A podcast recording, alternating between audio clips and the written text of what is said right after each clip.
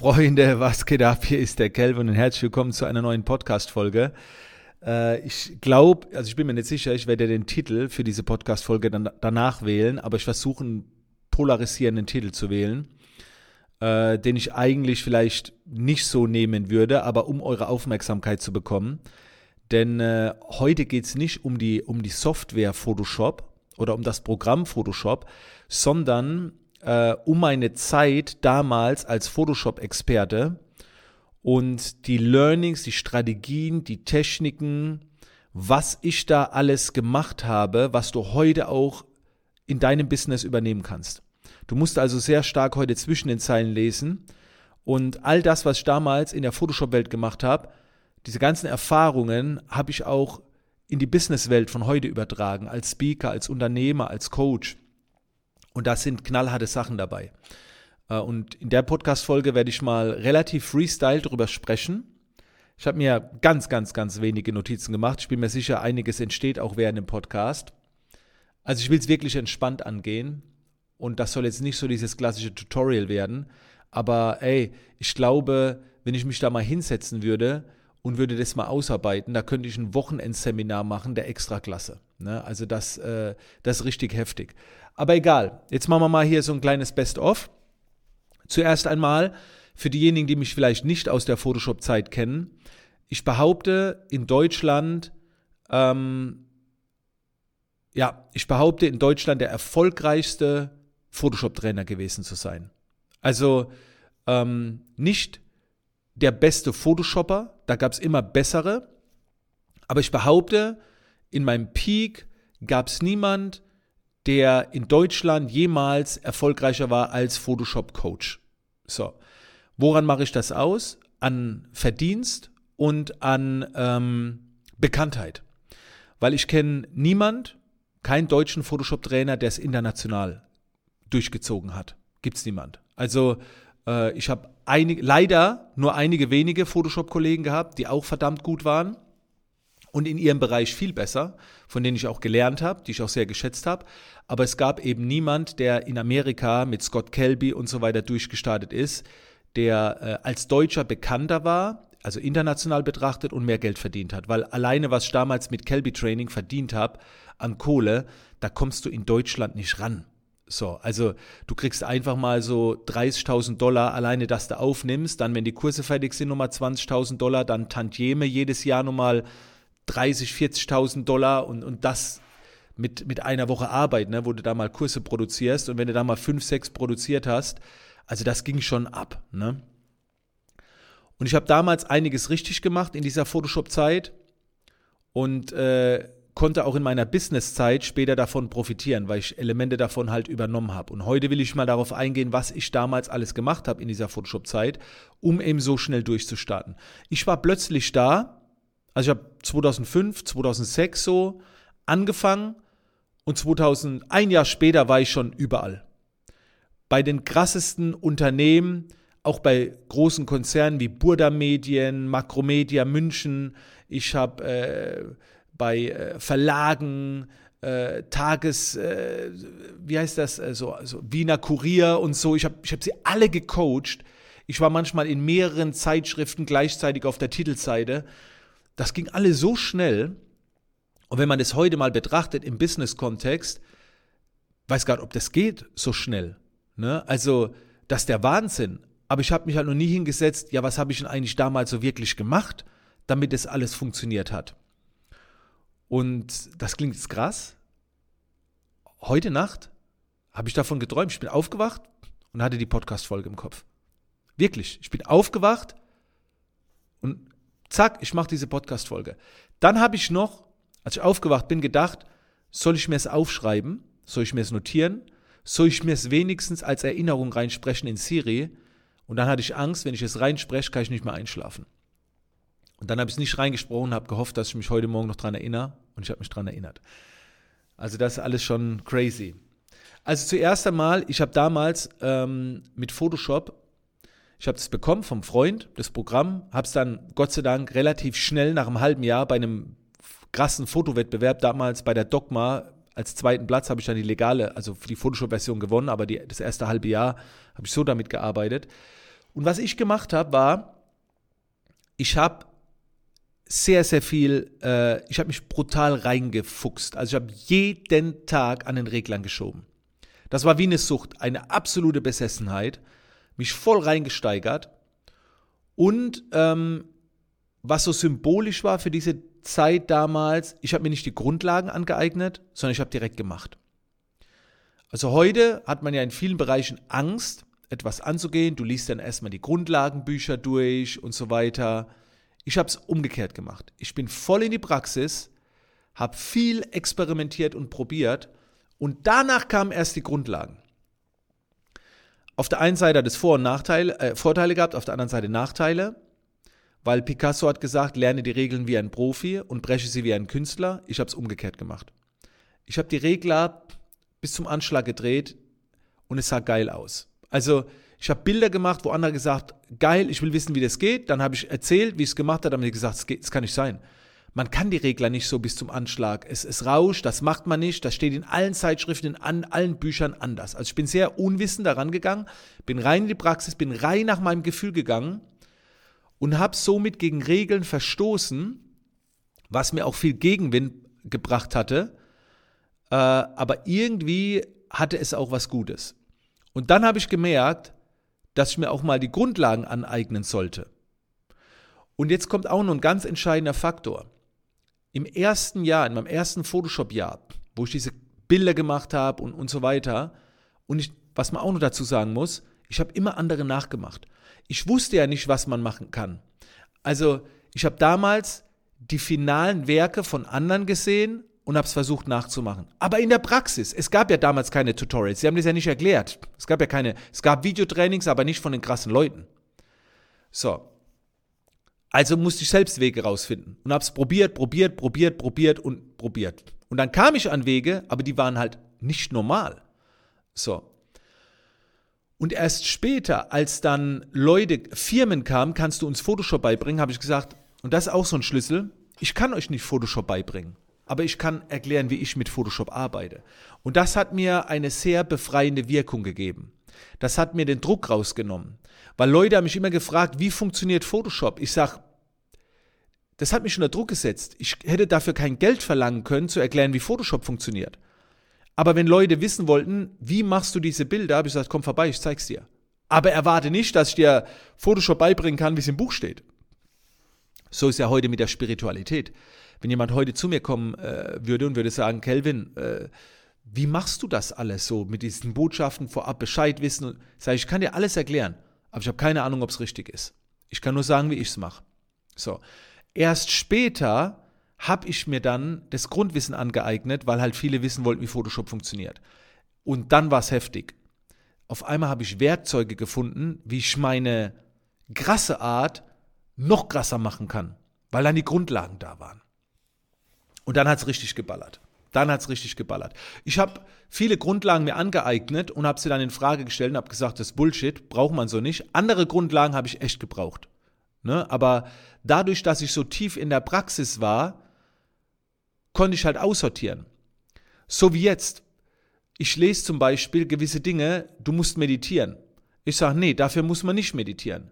Bei anderen Dingen sage ich, ja, dafür muss man meditieren, weil ich es halt in der Praxis schon weiß. Manches geht ohne, manche Dinge kann ich in Frage stellen, bei anderen sage ich, oh geil, das hat mir noch gefehlt und so weiter. Ne? Ähm, ja.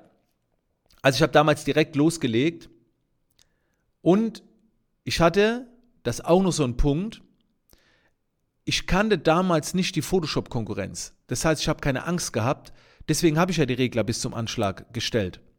Weißt du, ich kam so in die Photoshop-Welt und habe so gesuchtet und dadurch, dass ich nicht so andere konsumieren konnte, wusste ich nicht, was richtig ist und habe dann die Eier gehabt, die Regler bis zum Anschlag zu nehmen.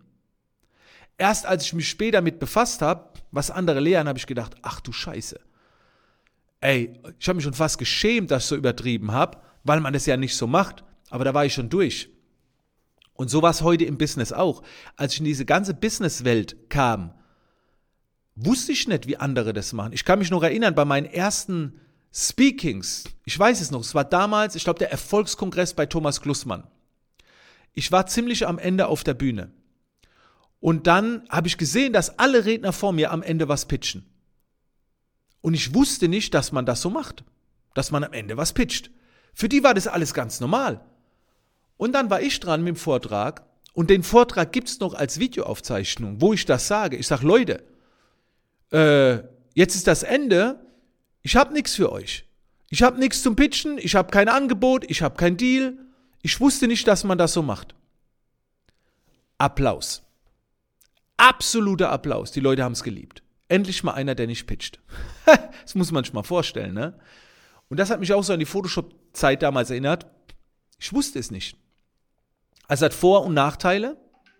Heute würde ich so einen so Mittelweg äh, empfehlen. Dann, was auch ein großes Learning war, ich war ja damals noch bei der Bundeswehr und habe dort äh, sehr wertvolle Ausbildung gehalten für Menschen, die in den Einsatz gehen. Äh, ich war Wachsoldat, habe unter anderem amerikanische Soldaten, äh, äh, Kasernen mit am Gate bewacht, weil ich Luftwaffensicherungssoldat war. Und da wäre es nicht an, angebracht gewesen, dass diese Menschen, wenn die meinen Namen googeln, sehen, dass ich in meiner Freizeit gewaltverherrlichte Bilder mache, ne? so Actionbilder mit Waffen und so weiter. Und dann gleichzeitig so einen Job nachgehe. Also habe ich einen Künstlernamen gebraucht. Calvin Hollywood, Calvin Spitzname Hollywood wegen meinem Bildstil und wegen so einem Basketballspieler. Lange Rede, äh, äh, lange Story, aber ich habe den dann irgendwann genutzt. Und dann wollte mich Video to Brain nach Österreich einfliegen und hat einen Flug auf Calvin Hollywood gebucht. Ich so, shit, ich komme nicht in die Maschine rein. Dann bin ich irgendwie freitags mittags ins Rathaus und habe gesagt, können Sie mir einen Künstlernamen eintragen, einen Ausweis? Dann sagt sie, ja, müssen Sie Beweise vorlegen, dass Sie da schon sehr bekannt sind. Bin ich nach Hause gerannt, habe alle Veröffentlichungen geholt, die ich hatte, alle CDs, habe sie auf den Tisch geknallt und habe gesagt, viel Spaß. Und da hat sie keinen Bock drauf gehabt, hat sie ein paar Titelzeiten gesehen und so und dann hat sie mir irgendwie für 20 Euro den Namen eingetragen. Also das war damals, ging das. Und jetzt kommt's. Jetzt kommt was ganz Wichtiges. Dadurch hat sich meine Person verändert. Ich war plötzlich Calvin Hollywood. Also das war wie eine neue Identität. Das stand im Ausweis drin. Alle kannten mich als Calvin, aber es gab ja noch das andere Leben. Ne? Also kann man ja googeln, Ma diesen Markus. So, ich nehme nehm den Namen übrigens zum ersten Mal im Podcast in den Mund. Aber in der Zwischenzeit steht es auch bei Wikipedia. Damals war das lange Zeit nicht drin. Keiner ruft mich heute mit dem Namen. Ne? Also wie gesagt, Kelvin ist schon ewig. So, meine Frau ruft mich übrigens Schatz, weil viele fragen, wie, wie nennt dich deine Frau? Aber in der Öffentlichkeit würde sie mich Kelvin rufen. So. Und plötzlich wurde ich zu einer Person. Und dieser andere Mensch ist ein ganz anderer. Der ist ruhig, der ist zurückhaltend und dann gibt es diesen Showman. Und beide sind aber super authentisch.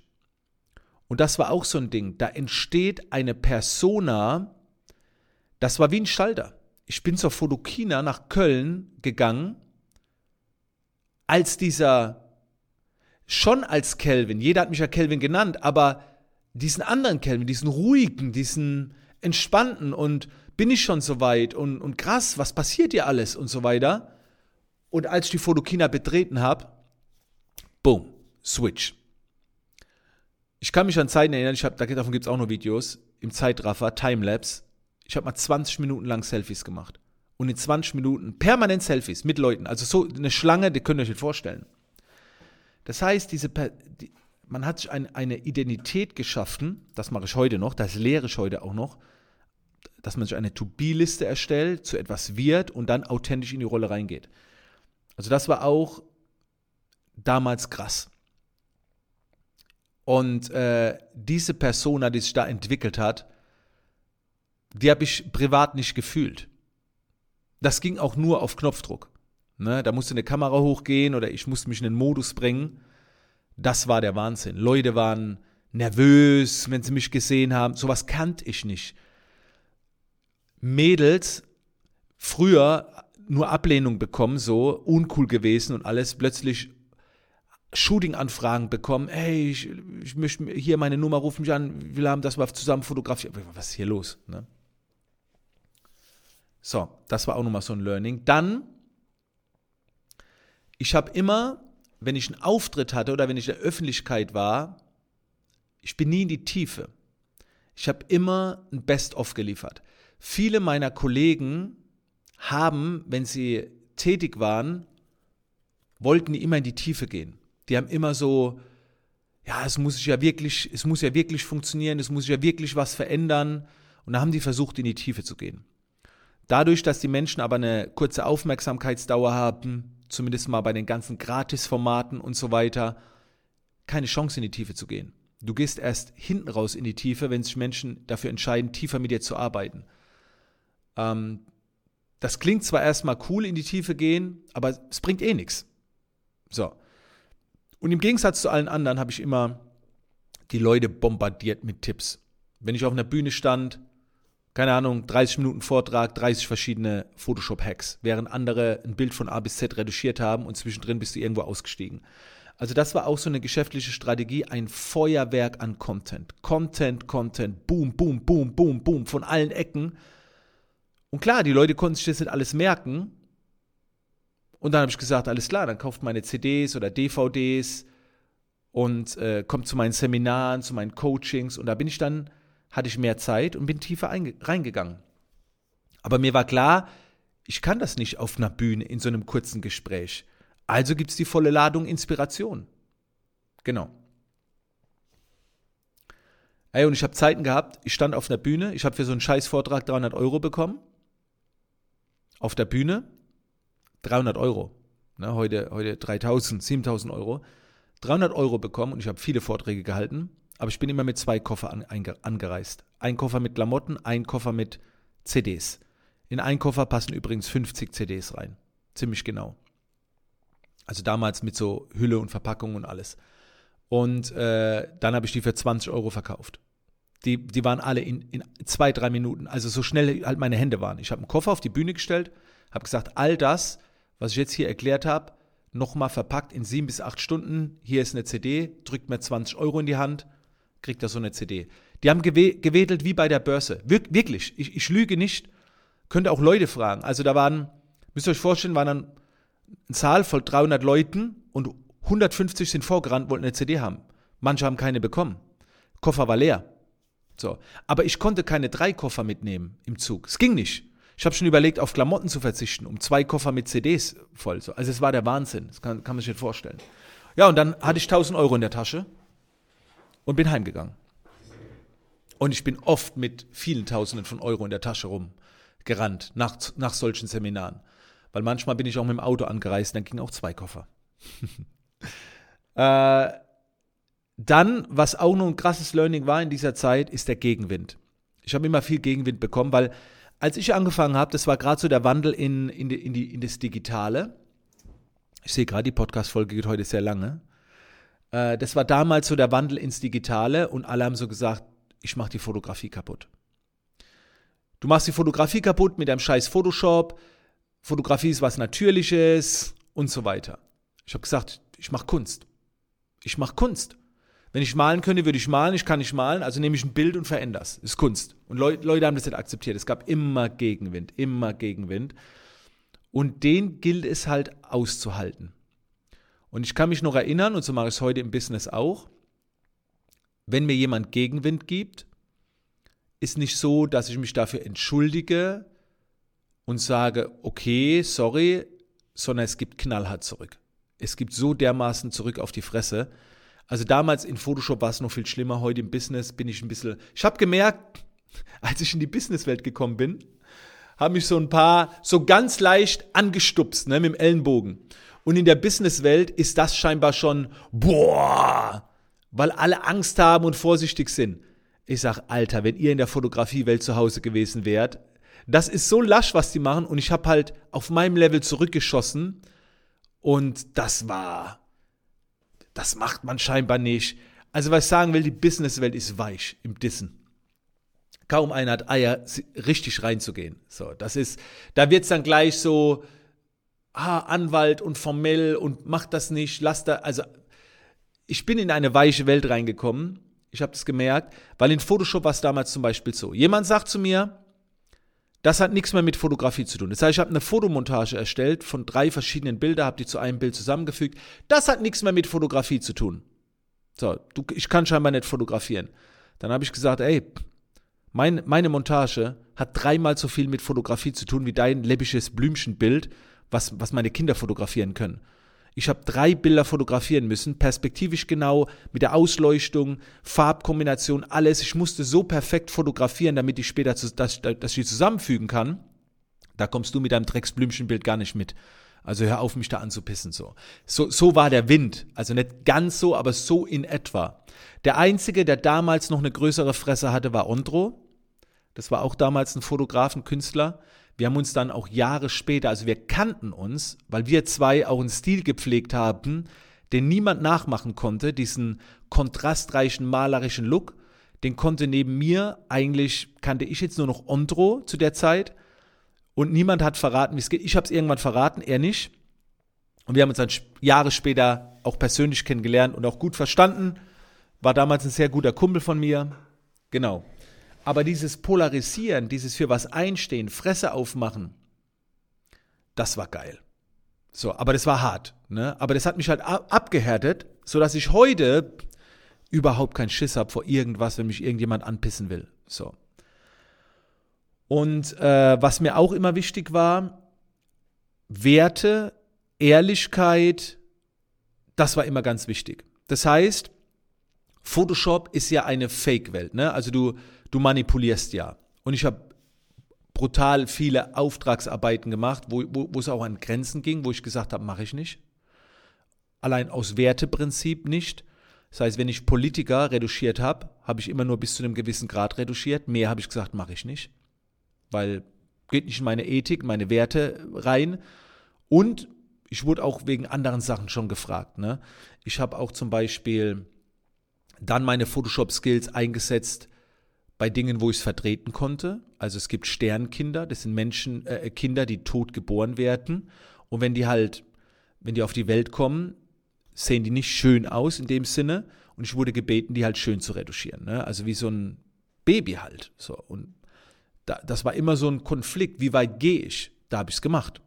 Ne? Weil das konnte nicht negativ eingesetzt werden oder, oder wie auch immer. Aber da musste man halt seine Grenzen kennen. Ich war immer sehr authentisch unterwegs und ich war auch immer zu meinen Fakes, zu meinen äh, Retuschen gestanden. Ich habe immer gesagt, das ist nicht real, habe immer vorher nachher Bilder gepostet. Und deswegen habe ich auch heute noch auf meiner Jacke stehen. Heute, die, die, die Jacke, mit der ich heute wieder hierher gekommen bin, steht auf dem Rücken, wer die pure Fotografie sucht, ist bei mir falsch. Das heißt, es war immer mein Motto. Ich habe gesagt, pass mal auf, Leute, ich setze Photoshop ein, aber gewaltig und, und richtig geil. Und ich liebe es. So. Und das ist auch in meinem Business wichtig, dass ich immer ehrlich bin. Immer 100% authentisch. Ich habe meine Strategien, die außergewöhnlich sind, aber ich stehe zu 100% dazu und Werte sind nun mal, stehen an erster Stelle. Ich habe auch viele Retusche-Jobs, wie gesagt, abgelehnt. Ich lehne unzählige Business-Kooperationen ab, weil ich sage, das ist scheiße, das ist eine Verarsche, mache ich nicht. Und ähm, das, das bringt immer deutlich weiter. Ja. Also ich würde sagen, die Podcast-Folge ist richtig lang geworden. Hätte ich jetzt nicht gedacht, dass sie sich so entwickelt. Und Leute, ich, ich kratze noch an der Oberfläche. Ich kratze noch an der Oberfläche. Ihr müsst euch ja vorstellen, ich war von 2006 bis, boah, keine Ahnung, zehn Jahre. Zehn Jahre waren es locker. Und ich habe ja in einem Jahr damals mehr erlebt als andere in, in, in zehn Jahren Photoshop. Also das kann man sich nicht vorstellen. Ne? Also das war, das kann man sich nicht vorstellen. Und die, und die Photoshop-Trainerwelt war damals klein. Zu meiner Zeit gab es damals Uli Steiger, der glaube glaub ich heute auch noch aktiv ist, Pavel Kaplun, der äh, heute auch noch viel macht, aber dann war schon fast Schluss. Da gab es noch zwei, drei andere, aber das waren die großen. Bei Pavel Kaplun wollte ich übrigens ganz am Anfang mal einen Workshop machen, der abgesagt wurde. Das war auch geil. Und ähm, ja, das waren die zwei einzigsten, wo ich sage, die haben es richtig gemacht. So, die haben auch ein ordentliches Business hinten dran gehabt, die haben das vernünftig gemacht, die, die sind sich treu geblieben. Aber wie gesagt, finanziell äh, auch so gerade die Sache mit Amerika bin ich voll durchgestartet und ähm, die Konkurrenz war nicht groß. Es gab keine Konkurrenz für mich damals. So, das war, das war der absolute Wahnsinn. Und ich behaupte auch heute noch, die, die, die Photoshop-Branche geprägt zu haben. Definitiv. So, ich bin auch bei vielen angeeckt damals, das weiß ich. Und es war auch gut, dass ich jetzt den Weg ins Business gegangen bin. Irgendwann war halt mal Schluss, wo ich gesagt habe, das Programm kannst du nicht mehr groß weiterentwickeln. Ich will mich aber weiterentwickeln. Und was auch wichtig ist, das ist jetzt mein finales Learning, ich habe mich immer führen lassen von der Community. Ich habe damals nie gesagt, ich werde jetzt Business-Experte. Das war nie mein Traum. Es gab sogar Zeiten, da habe ich mich dagegen gewehrt. Leute wollten wissen, ey, wie geht Social Media, wie macht man das? Dann habe ich ab und zu mal drüber gesprochen und das hat mehr Klicks und Views und Interesse bekommen als meine Photoshop-Videos. So, und, und ich wollte das erstmal gar nicht wahrhaben. Aber die Community hat mich hierhin geführt, wo ich heute bin. Ich habe mir nicht gesagt, ich werde jetzt Business Coach. Ich habe mich immer angepasst den Fragen, den Wünschen und habe dann gemerkt, es erfüllt mich auch mehr. Ne? Also, wenn ich mal abkratze, will ich dann sagen können, ich habe vielen Menschen Photoshop beigebracht. Das ist geil. Ich habe Millionen Menschen Photoshop beigebracht, wenn man nach den Views geht. Aber zu sagen, ich habe vielen Menschen dabei geholfen, aus ihrer Leidenschaft einen Beruf zu machen und, und, das zu leben, ist noch geiler. Und jetzt Next Level, dass Menschen glücklich sind im Leben. Mit der Kombination Business und, und Privat. Noch größer. Ne? Und, und so habe ich mich halt immer leiten lassen. So, Freunde, also wenn du jetzt bis zum Ende dabei geblieben bist, fettes Dankeschön. Dann gehörst du ja definitiv zum inneren Kreis. Und dann lade ich dich ein, dich weiter mit mir zu befassen. Alles, was, was du von mir gratis bekommst, ist so eine kleine Oberfläche. Und das hat nichts damit zu tun, dass ich es nicht verraten will, dass ich Geheimnisse habe oder so. Die Tiefe geht einfach nicht so in einem Podcast, in einem YouTube-Video. Ich bin jetzt nächste Woche, also wenn du die Podcast-Folge hörst, war es wahrscheinlich schon, aber ich bin nächste Woche fünf Tage mit äh, Teilnehmern in Dubai und verbringe wirklich fünf volle Tage mit denen. Und, wir, und es geht nur um Business Mindset. Und ich behaupte, selbst da bin ich nur bei 20 Prozent, weil es noch viel tiefer geht. Und deswegen ist so dieses lange Dranbleiben an mir, mehrfach vorbeikommen, egal ob Gratis-Content, so wie jeder will, das ist immer das Wertvollste, begleitend. Und da knallt es dann am meisten. Meine wahrscheinlich längste Podcast-Folge seit langem. Danke, dass du mit dabei warst. Teilt sie gerne in den Stories. Verlink mich gerne. Das ist das Dankeschön, was du da lassen kannst, wenn sie dir gefallen hat, die Podcast-Folge. Und ansonsten abonnieren und wir hören uns dann in der nächsten Podcast-Folge wieder. Bis dann.